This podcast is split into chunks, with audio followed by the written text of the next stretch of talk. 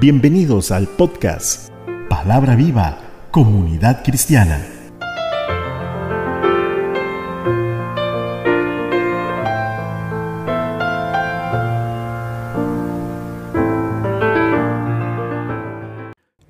Es un gusto estar nuevamente con ustedes en esta meditación.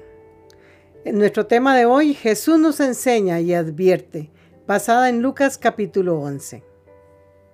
La comunicación es una necesidad del ser humano para con el prójimo y una vez que conoces a Dios, es súper necesaria en nuestro diario vivir. Por eso, los discípulos sintiendo esa necesidad, le piden a Jesús que les enseñe a orar como Él lo hace. En Lucas 11 y versículo 1 nos dice la palabra, aconteció que estaba Jesús orando en un lugar y cuando terminó, uno de sus discípulos le dijo, Señor, enséñanos a orar, como también Juan enseñó a sus discípulos. Jesús oró como era su costumbre. Ellos esperaron a que Jesús terminara de orar y le dijeron, Señor, enséñanos a orar. Había algo en la oración de Jesús que les despertó el deseo de aprender a orar como Jesús oraba. La oración es tan simple que el niño más pequeño puede orar, pero es tan grandiosa que el hombre más poderoso necesita entrar en comunión con Dios. Es en la oración que las promesas esperan su cumplimiento, el reino de su venida, la gloria de Dios por su revelación completa. Jesús nunca enseñó a sus discípulos a predicar, solo les enseñó a orar. Nuestra mayor dificultad no está en el dominio de una técnica específica o enfoque en la oración, aunque esto puede ser muy bueno y útil. Nuestra mayor necesidad es simplemente orar y orar más y más. Como el apóstol Pablo escribió más tarde en Efesios 6:18, Dice la palabra, orando en todo tiempo con toda oración y súplica en el Espíritu, y velando en ello con toda perseverancia y súplica por todos los santos. Al parecer Juan el Bautista había enseñado a sus discípulos de cómo orar. Los discípulos de Jesús querían conocer más sobre el tema, ahora de boca del Maestro, y es cuando en Lucas 11 del 2 al 4 les dijo, cuando oréis, digan, Padre nuestro que estás en los cielos, santificado sea tu nombre. Venga tu reino. Hágase tu voluntad como en el cielo, así también se haga en la tierra. Y el pan nuestro de cada día, dánoslo hoy. Perdona nuestros pecados, porque también nosotros perdonamos a todos los que nos deben o nos ofenden. Y no nos metas en tentación, mas líbranos del mal. Esta oración se destaca por su sencillez y brevedad. Es una maravilla de la oración poderosa en poner en términos tan simples cuando tratamos de impresionar a Dios con nuestras muchas palabras, quizá le estemos negando que Él es un Dios poderoso y amoroso. En lugar de ello, deberíamos seguir el consejo de Eclesiastés 5.2, cuando nos dice su palabra, Dios está en el cielo y tú sobre la tierra. Por lo que deja que tus palabras sean pocas, pero concisas. Él es un Dios de majestad y señorío. Jehová Dios de nuestros padres, dice segunda de Crónicas 26, ¿no eres tú Dios en los cielos? Y tienes dominio sobre todos los reinos de las naciones. ¿No está en tu mano tal fuerza y poder que no hay quien te resista? Esta es una oración centrada en la comunidad. Jesús dijo, Padre nuestro, no dijo, Padre mío. Toda la oración es social. Cuando decimos, santificado sea tu nombre, santificado significa poner a Dios en un lugar especial, aparte. Es decir, que no hay nadie como Dios. Él es completamente único.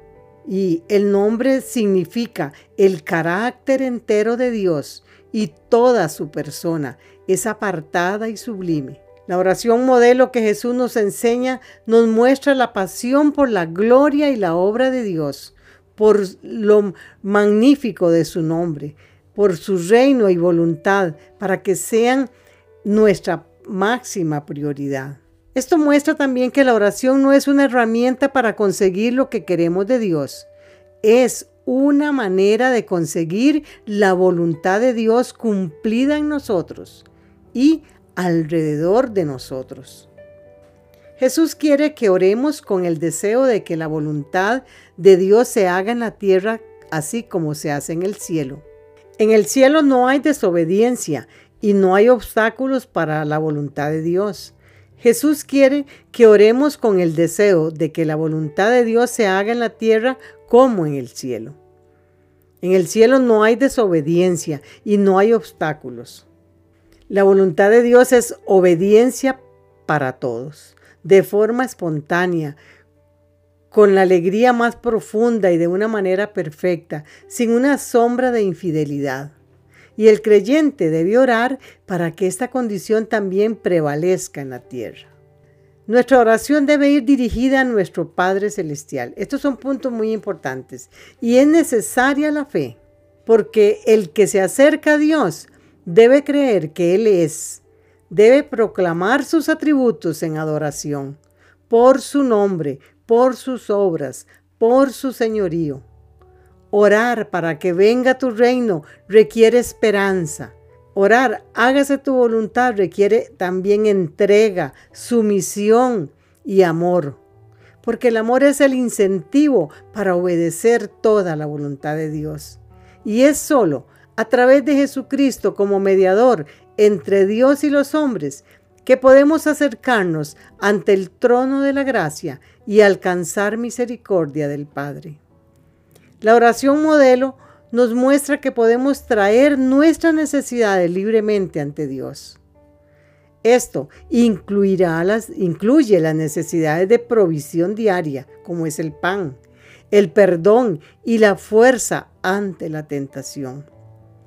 Cuando Jesús habló de pan, él quiso decir pan real, como en el sentido de provisiones diarias. Sin embargo, es una oración por el pan de cada día, no un almacén de pan. La oración es para nuestras necesidades, no para nuestra codicia. Como lo dice Santiago 4.3, pides y no recibes, porque piden mal, para gastar en vuestros deleites. Tan real como la necesidad de pan de cada día es la necesidad del perdón diario. A menudo nos sentimos con la necesidad de más alimentos, pero la necesidad del perdón es real, no importa si se considera o no. Si realmente oramos, no nos dejes caer en la tentación, será vivido en varias maneras. Nunca gloriarse en nuestra propia fuerza, nunca desear pruebas, nunca buscar la tentación, nunca dirigir a otros dentro de la tentación. Dios no finalizó el tema de la oración en este capítulo, solo Lucas registró la siguiente parábola que arroja una luz diferente sobre el tema de la oración. Es una parábola de contraste. Leamos los versículos del 5 al 10.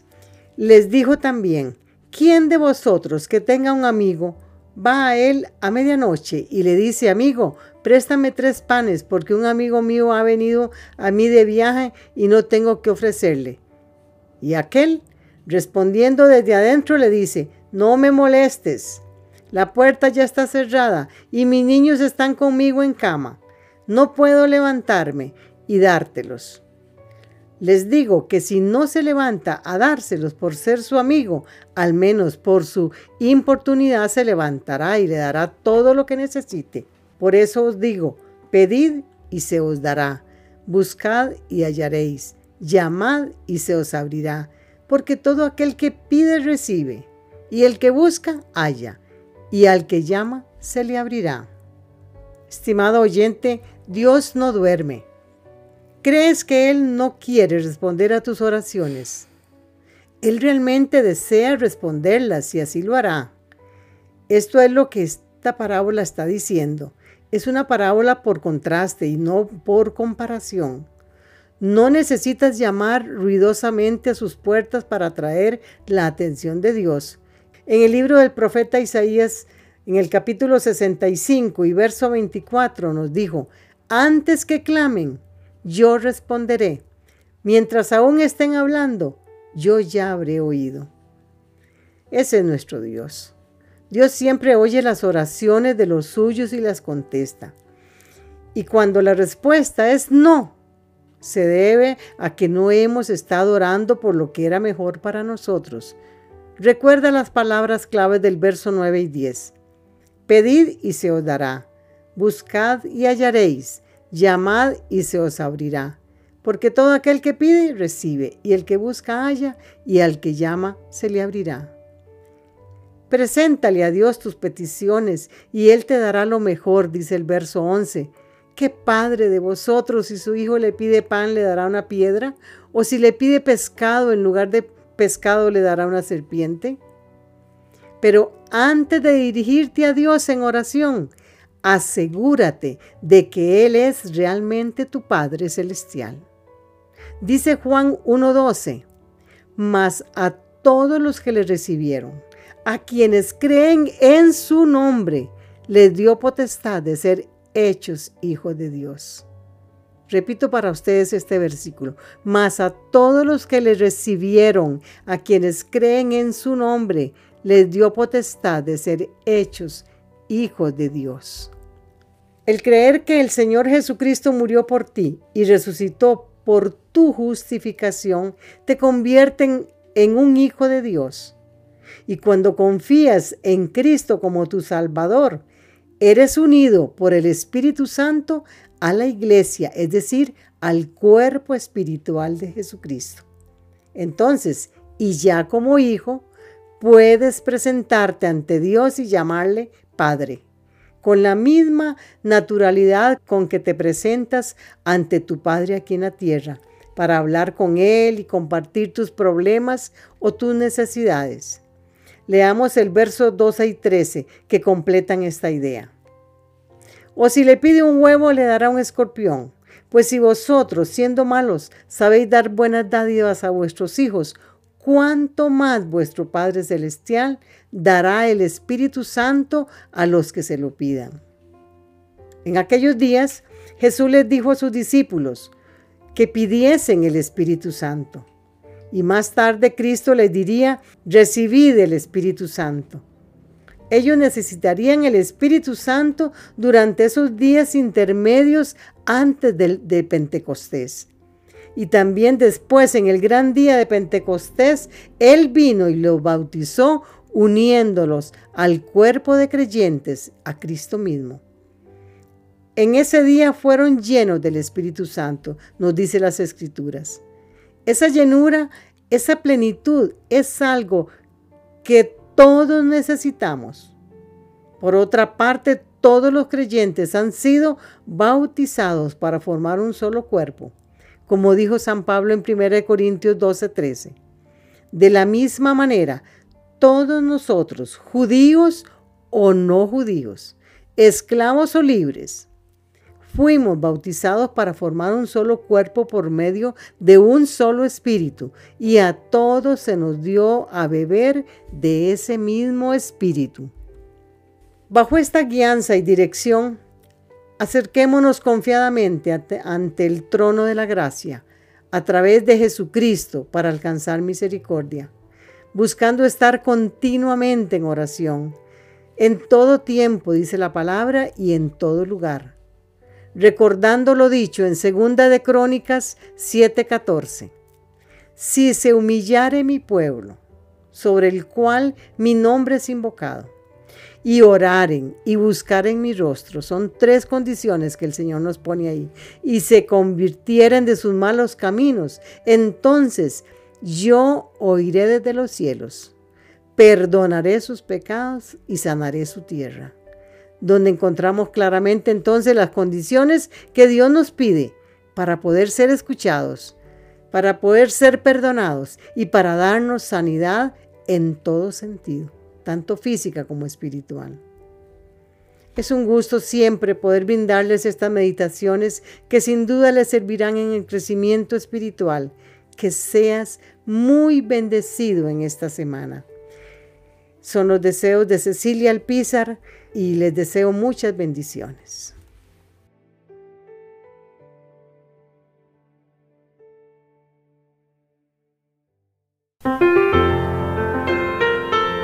Muchas gracias por escuchar. Recuerde escribirnos al correo palabra viva comunidad cristiana arroba gmail.com.